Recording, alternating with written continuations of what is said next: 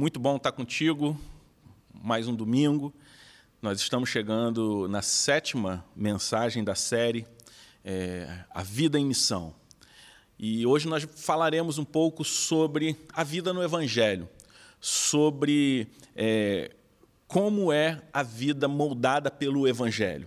Na semana passada nós falamos sobre a relação dos cristãos com as autoridades, principalmente com a autoridade civil a implicação prática nessa área na vida de todo cristão. Olhando para o contexto que Tito se encontrava ali na ilha de Creta, nós vemos que é, os cretenses tinham uma atitude muito hostil ao governo civil. Mas o evangelho chegou em Creta e os cristãos deveriam ter uma atitude diferente por entender que a autoridade não é um mal por si só mas entendendo que Deus estabeleceu a autoridade de forma para agir de providência sobre a vida da sociedade, onde os governantes são ministros da graça comum.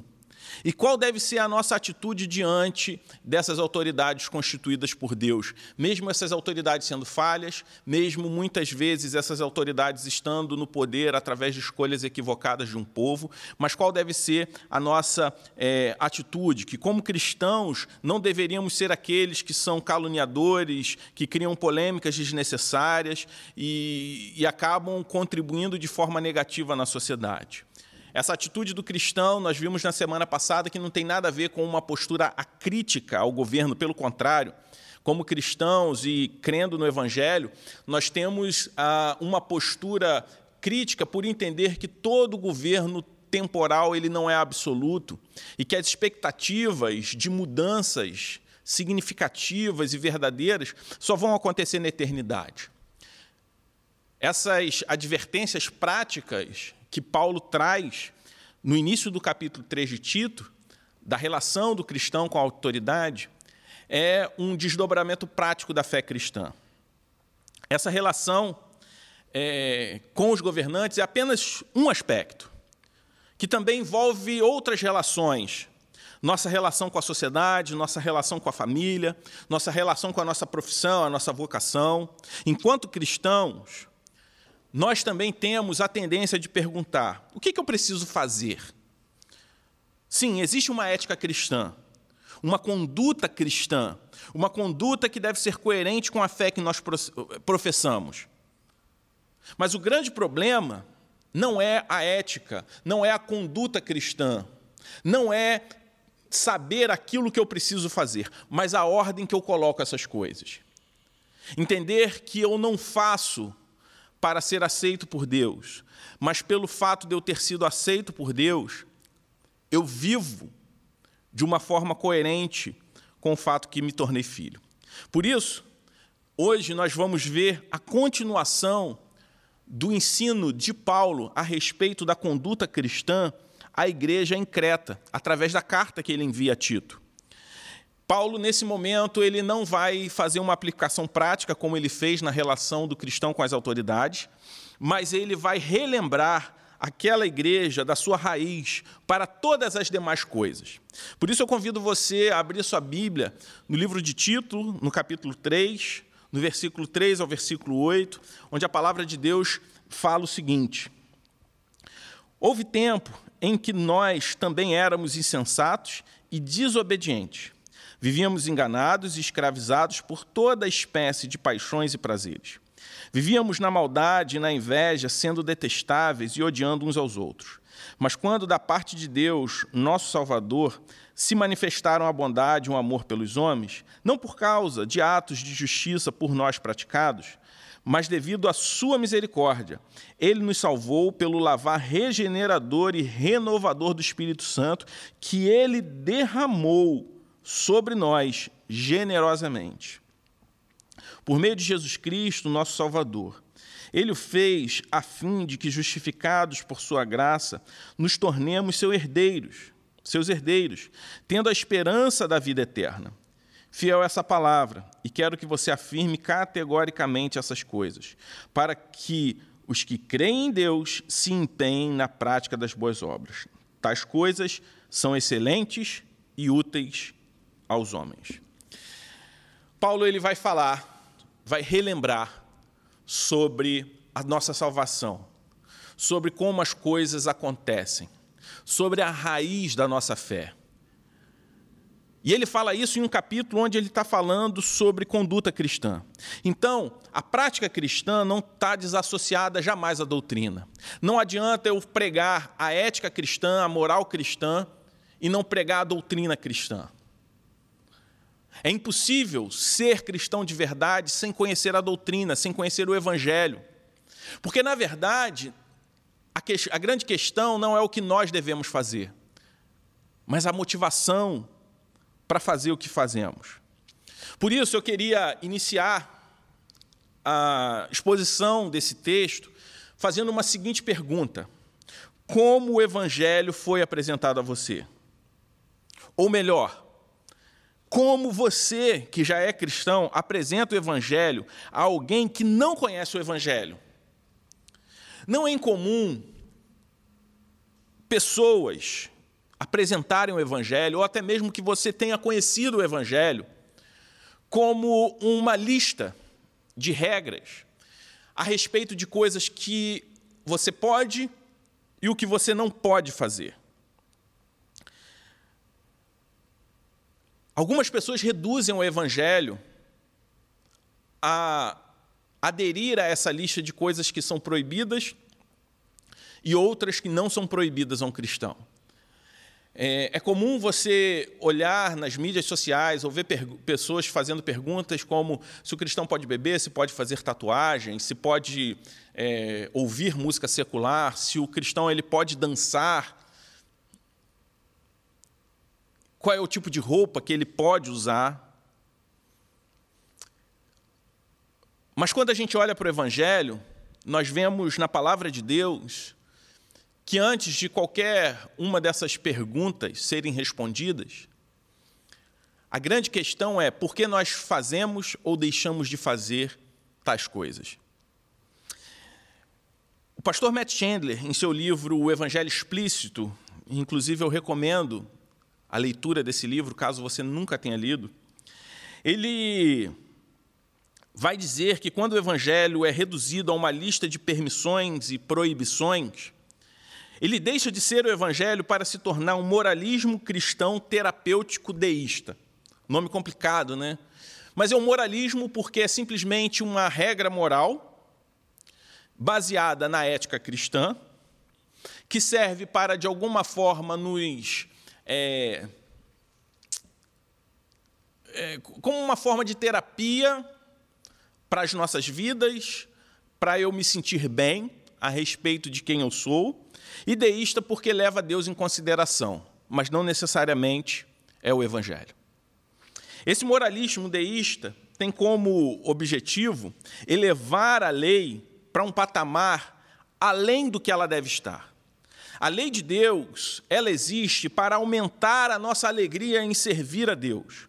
Mas ela jamais tem o poder de nos salvar, porque, na verdade, pela lei, todos nós somos condenados. Quando nós olhamos para a lei moral de Deus expressa nos Dez Mandamentos, nós vemos que, na verdade, nós não temos salvação através dela. Porque todos nós, de alguma forma, transgredimos a lei em algum momento da nossa vida. E se você reduz o Evangelho a uma lista de regras que eu preciso obedecer para ser salvo, não é no Evangelho que você crê, mas em si mesmo, no seu desempenho, na sua força. Crendo dessa forma, você vai ignorar completamente a graça de Deus, não entendendo que é exatamente a graça de Deus que vai cobrir os nossos pecados e vai nos salvar diante da nossa incapacidade de sermos o nosso próprio Salvador. Esse moralismo nos leva a crer que o que eu faço ou deixo de fazer tem poder de me salvar. E quando eu creio nisso, o resultado vai ser sempre culpa e vergonha. Porque eu vou, no final das contas, observar que eu vou fracassar, que eu vou falhar. E o pior, às vezes a forma que nós encontramos para aplacar essa culpa, esse sentimento de culpa, de tristeza e de vergonha, a forma que eu uso para aplacar isso é a tentativa de criar um padrão moral baseado em mim mesmo. Eu crio um padrão moral baseado na minha pessoa, me comparando com o que há de pior, ou me comparando com alguém, com a fraqueza de alguém, numa área onde eu me sinto forte. Pastor Tim Keller ele diz o seguinte: temos a tendência de encontrar deficiência nos outros onde nos sentimos fortes. E isso é terrível, porque isso cria pontos cegos na minha vida onde eu nunca vou enxergar as minhas próprias fraquezas. Por isso, nós vemos muitas vidas incoerentes, pessoas que são rigorosas e observam determinados aspectos da ética cristã e ignoram outros completamente. O Evangelho nos ensina que o verdadeiro papel da lei é mostrar a nossa incapacidade de sermos o nosso próprio Salvador, assim como o Senhor Jesus ensinou lá em Mateus 5, do versículo 17 a 20, quando ele diz: Não pensem que vim abolir a lei dos, ou os profetas. Não vim abolir, mas cumprir.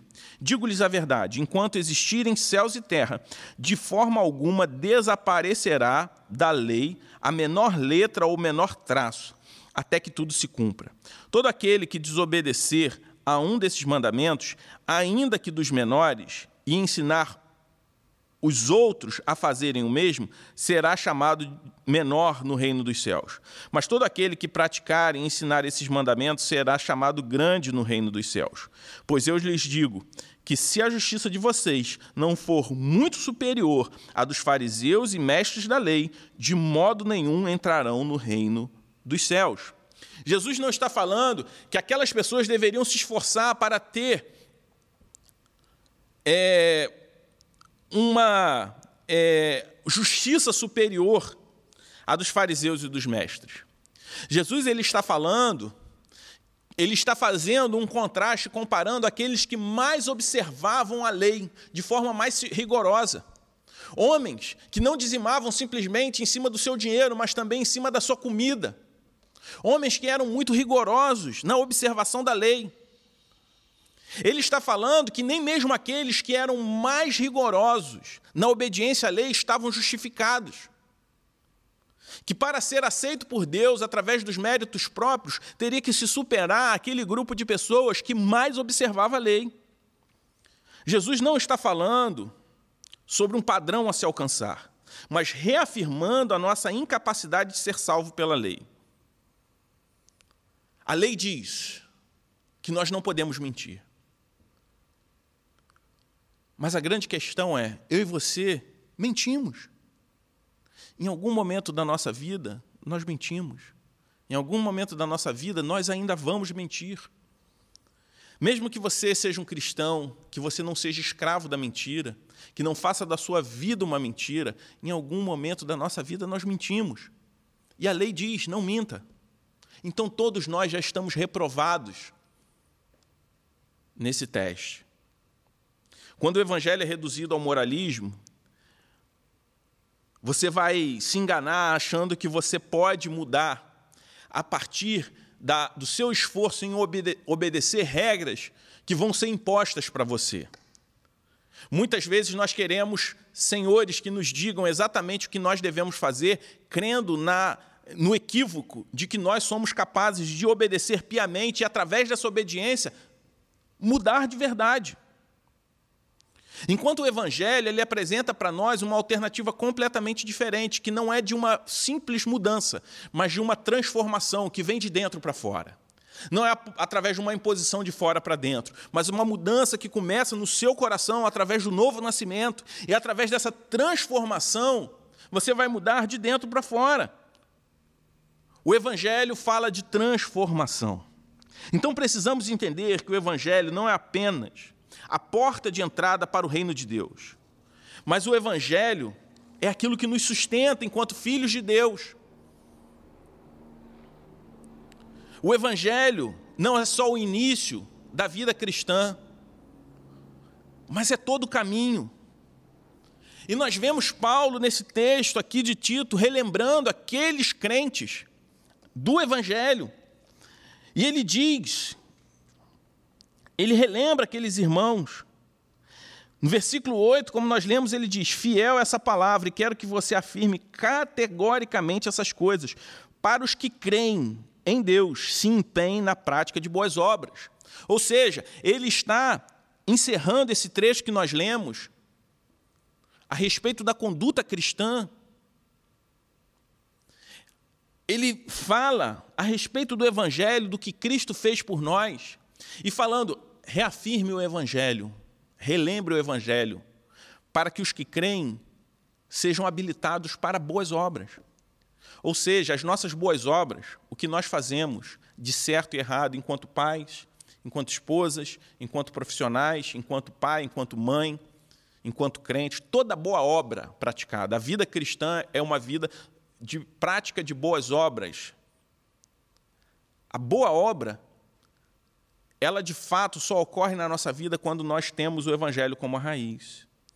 E nós precisamos ser relembrados do Evangelho, assim como Paulo falou, assim como nós vemos Paulo falou aos cretenses aqui na, na carta Tito, assim como Paulo fala lá em Romanos, quando ele fala em Romanos 1, ele fala sobre o Evangelho e ele fala, irmãos. Ele está se dirigindo a crente, ele não está usando a palavra irmãos como uma força de expressão mas tem um, um, uma importância, tem um significado. Paulo, ele relembrar do nascimento, da morte, do sacrifício de Jesus, da graça, para pessoas que já tinham sido salvos por essa mensagem. Nós temos a tendência de reduzir o evangelho a uma mensagem simplesmente como uma porta de entrada, como uma mensagem que vai nos salvar, mas o evangelho é a mensagem que nos salva, mas também que nos sustenta. E quando Paulo fala que nós devemos ser lembrados, eu gostaria de destacar três coisas que nós somos lembrados nesses versículos de Tito 3, de 3 a 8. No versículo 3, nós vamos ver que Paulo fala que nós devemos ser lembrados de quem nós éramos. O que Paulo fala aqui no versículo 3, quando ele diz: Houve um tempo em que nós também éramos insensatos e desobedientes. Vivíamos enganados e escravizados por toda espécie de paixões e prazeres. Vivíamos na maldade e na inveja, sendo detestáveis e odiando uns aos outros. Paulo ele não está falando que somente os cidadãos de Creta eram insensatos, detestáveis, eram pessoas que eram odiadas e odiavam, que eram pessoas que é, viviam em função das suas paixões e prazeres, invejosas. O que Paulo está apresentando aqui é uma realidade universal. O que Paulo fala aqui é universalmente verdadeiro, não só a respeito dos cretenses, mas sobre nós. Todos nós, antes de nos encontrarmos com Deus, somos insensatos. Aí você pode me falar assim, talvez você não seja um cristão, confesso. Você talvez possa me falar, como que eu sou insensato? Se eu acredito na existência de Deus. Insensato não significa necessariamente ser um ateu confesso. Você pode até crer na existência de Deus, mas se você vive como se Deus não existe, isso é ser insensato. Você diz crer em Deus, mas suas atitudes, a sua conduta, não são condizentes com o fato de você crer que existe um Deus, que você crê em um Deus que é santo, que é justo, que odeia o pecado. Ignorar o fato de um Deus que espera ser adorado, que é digno de toda adoração, e você não tem uma vida de adoração e de devoção a Ele. A cultura presente, sobretudo a cultura ocidental do século XXI, ela é muito focada na autoestima, na autoimagem. Vivemos na cultura do selfie, onde todo mundo quer construir uma imagem, quer se projetar, ter uma certa popularidade, onde tudo é a respeito de mim, tudo a respeito dos meus sentimentos. E qualquer ameaça à minha imagem, eu me sinto atacado diante da verdade de quem de fato eu sou. Vivemos em um tempo onde as redes sociais potencializaram isso que já está na raiz do nosso egocentrismo, do pecado que habita em cada um de nós.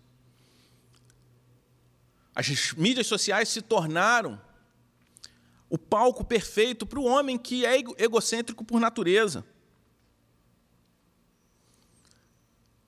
Onde as pessoas tentam projetar uma vida perfeita nas mídias sociais, uma vida perfeita que não existe.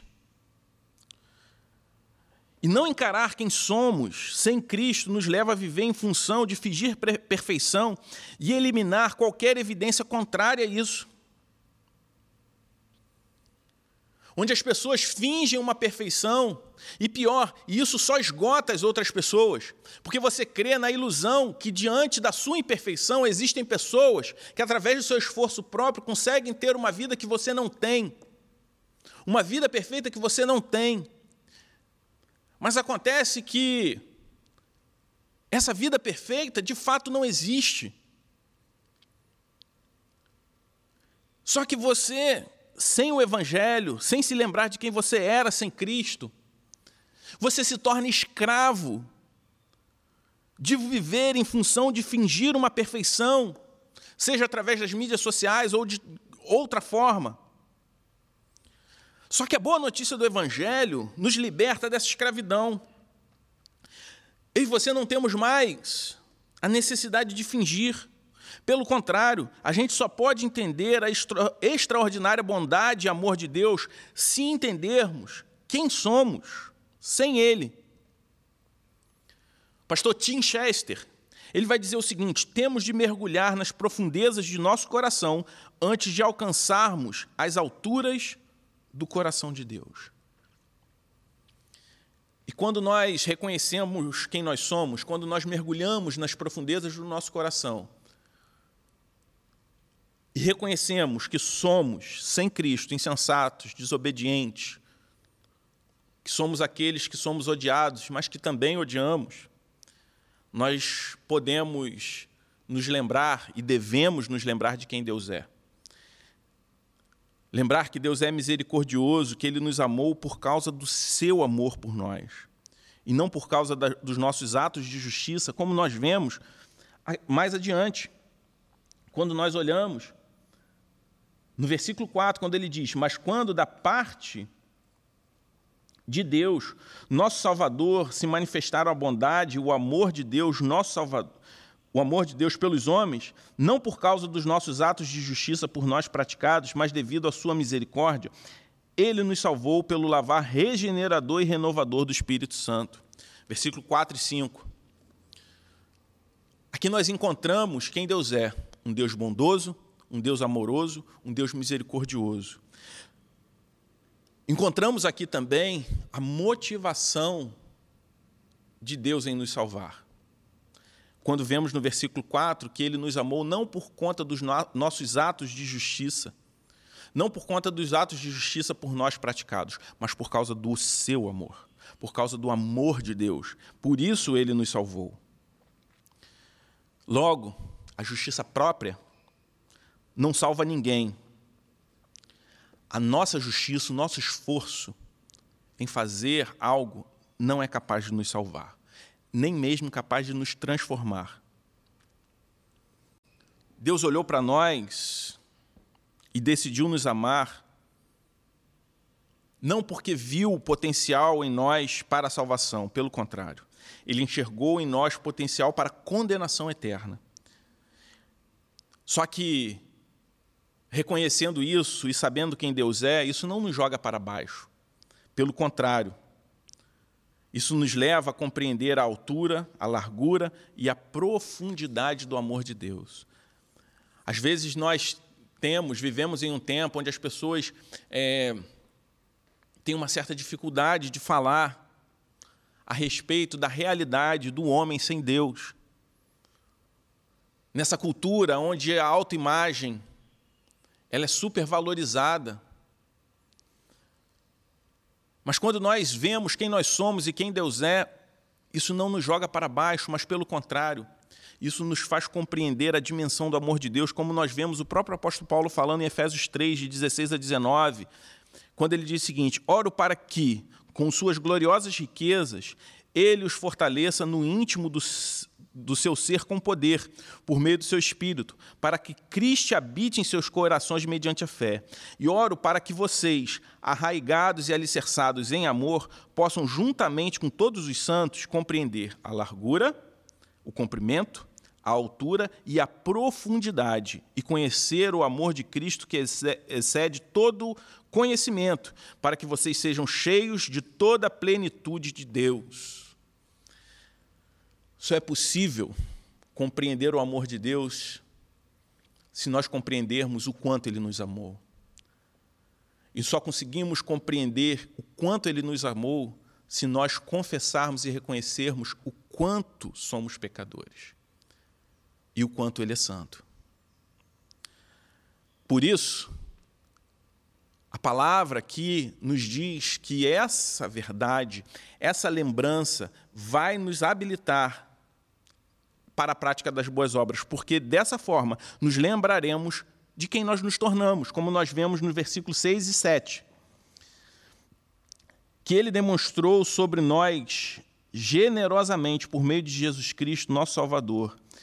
Ele os fez, ele o fez a fim de que, justificados pela sua graça, nos tornemos seus herdeiros, tendo a esperança da vida eterna.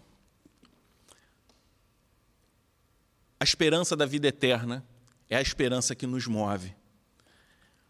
Nós nos tornamos eternos. A vida não é mais limitada entre o berço e a sepultura. Ainda que enfrentemos a morte física, viveremos eternamente com o Senhor. Na mesma medida que eu compreendo o amor de Deus, eu compreendo também a minha nova identidade em Cristo. O moralismo transforma você em um fake, como nós falamos. Alguém que procura o tempo todo fingir uma perfeição que não existe. E isso só vai lhe trazer tristeza e frustração, porque vai falar constantemente que você falhou. Mesmo que você creia na mentira de que existem pessoas que não falham. Ou o moralismo vai te anestesiar na tentativa de fazer com que você crie um padrão de justiça próprio, sempre comparando as suas áreas fortes com a fraqueza dos outros. Só que o evangelho ele age diferente. Ele vai lhe trazer alegria pelo fato de você ser filho. Como o próprio texto diz que nós somos herdeiros através do derramar do Espírito Santo de Deus sobre as nossas vidas, que a palavra de Deus diz que o Senhor derramou generosamente, abundantemente sobre nós. E quando você é filho, você não precisa se esforçar para isso. Quando você é filho, você não precisa forçar algo para te identificar como filho. Você é naturalmente filho, por direito, herdeiro. Somente compreendendo que não é pelo que você faz, mas porque Deus te adotou. Somente através disso você vai compreender e experimentar o amor transformador de Deus e ser livre para fazer aquilo que Deus espera que você faça. Somente sendo filho, você vai compreender que Jesus recebeu o que nós merecíamos que Cristo ele recebeu a nossa condenação e morte em troca. Nós recebemos aquilo que Jesus merece. Nós recebemos a sua recompensa.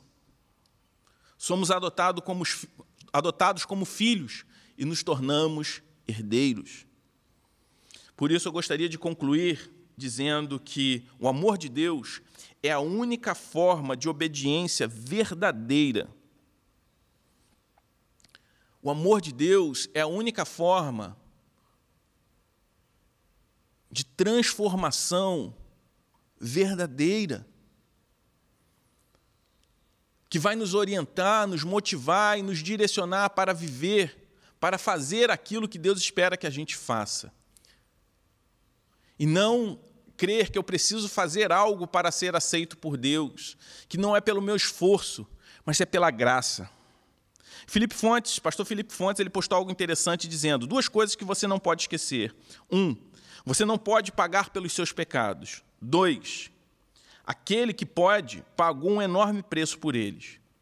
Esqueça a primeira coisa e você se torna um legalista. Esqueça a segunda coisa e você se torna um libertino. Precisamos nos lembrar dessas duas coisas. O Evangelho aponta para uma esperança eterna, que todas as coisas serão restauradas. Essa esperança eterna que Paulo fala é a esperança de que viveremos em novos céus, em nova terra, num tempo sem qualquer tipo de injustiça, problema ou sofrimento, e que não só experimentaremos um novo lugar, mas teremos também um novo corpo, transformado, livre de doenças, de sofrimento, de dor. Só que os novos céus, a nova terra, o novo corpo transformado, tudo isso é a promessa daquilo que ainda viveremos. Mas o que Deus está fazendo no seu coração hoje é o primeiro vislumbre dessa nova criação.